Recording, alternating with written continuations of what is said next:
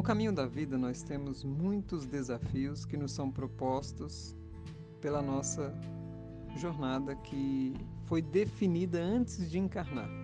Então você, quando desceu a esse plano da matéria, você objetivou certos propósitos. E para que você pudesse alcançar, alguns obstáculos e desafios seriam colocados para você. Diante de, de tudo isso que eu estou te falando, você já observa aí que você já planifica algumas coisas desse momento, que são situações que você vai ter que superar para poder alcançar algo mais. Existe uma meta né, para aquelas pessoas que querem ter sucesso, que é o seguinte: faça mais do que se pede. Fazer mais do que se pede é justamente a gente poder entregar mais do que nos dão. Poder, se você, por exemplo, não recebe amor desses, né, dessas pessoas da sua família ao ponto do que você queria receber, dê o dobro. Se você não recebe atenção, dê o dobro. Se você não recebe é, o que nós chamamos assim ó, de reconhecimento, dê o dobro.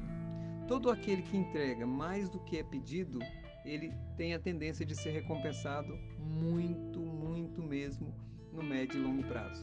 O que, que eu quero dizer para você né, sobre esse ponto na questão espiritual? Primeiro, quando você observa que a sua vida é cheia de obstáculos, esses obstáculos são criados por você.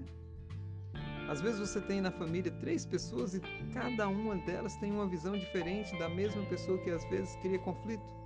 Aí você pergunta para um, como é o seu pai? Ah, meu pai é tranquilo, vive a vida dele e né, tem os problemas dele, mas é tranquilo. O outro, Ó, oh, meu pai, ele é complicado, mas ele vive a vida dele. Aí o terceiro, meu pai é complicado, nossa, ele interfere demais na vida nossa. Por que, que existe a mudança de consciência entre as três pessoas? Porque cada uma vê a realidade de acordo com seus padrões de consciência, de acordo com o que tem formado dentro de si.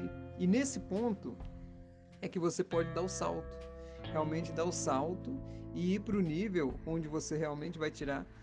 Olha, veja bem, o que, que você quer tirar dessa situação? Você quer tirar o fracasso ou você quer tirar o sucesso? Para você tirar o sucesso disso, você tem que entender a situação que você está. E para entender a situação que você está, você tem que reconhecer as causas que levaram você a isso. Por que, que eu falo você a isso? Porque o sofrimento, ou a tristeza, ou todas as decepções que uma pessoa passa, está ligado justamente ao que ela tem dentro de si como visão de mundo. Não existe nada que me acontece que não seja por mim criado.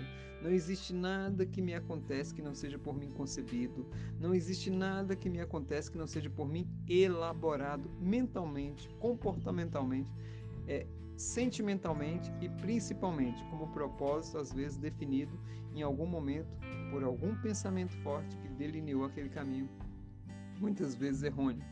Então, não temos como achar a causa propriamente dito de certas patologias ou de certas situações conflitantes. O melhor que temos a fazer nesse caso é justamente procurar o caminho que é como é que eu vou fazer o ponto de mudança? Qual é o ponto de mudança que eu tenho que promover em mim para ir para o próximo nível? Aí a pergunta que você tem que fazer é essa: o que, que você objetiva mais na frente? Qual é o seu plano definido? Que, que você tem caracterizado dentro de você para alcançar um resultado melhor do que você vem alcançando?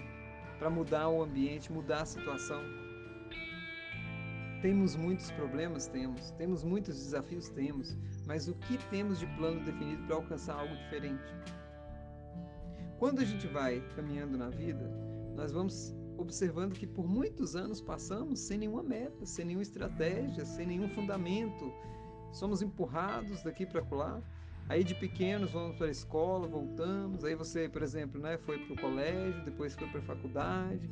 E se deixar no ritmo da vida, você vai sendo levada como se fosse uma folha que bate nas pedras e vai seguindo o caminho. O que nós objetivamos aqui é você sair do fluxo do rio e simplesmente se colocar na situação do peixe, que mesmo que tenha grandes correntezas, ele consegue navegar tranquilamente com autocontrole da sua posição.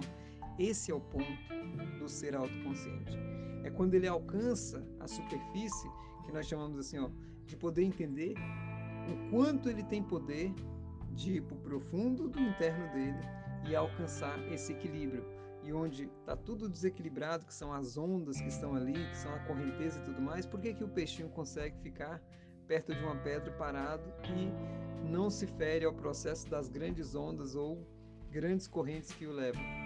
Né? E aí eu fico falando para você sempre, ó, desde o início, você tem que traçar um plano definido. Porque quando você traça um plano, você desce para o seu interno e você define algo que vai colocar você numa posição que ninguém tira você daquilo. Se esse plano for por você desejado, objetivado como alguma coisa assim que seja tão importante que mova você para o outro nível, você vai conseguir sim.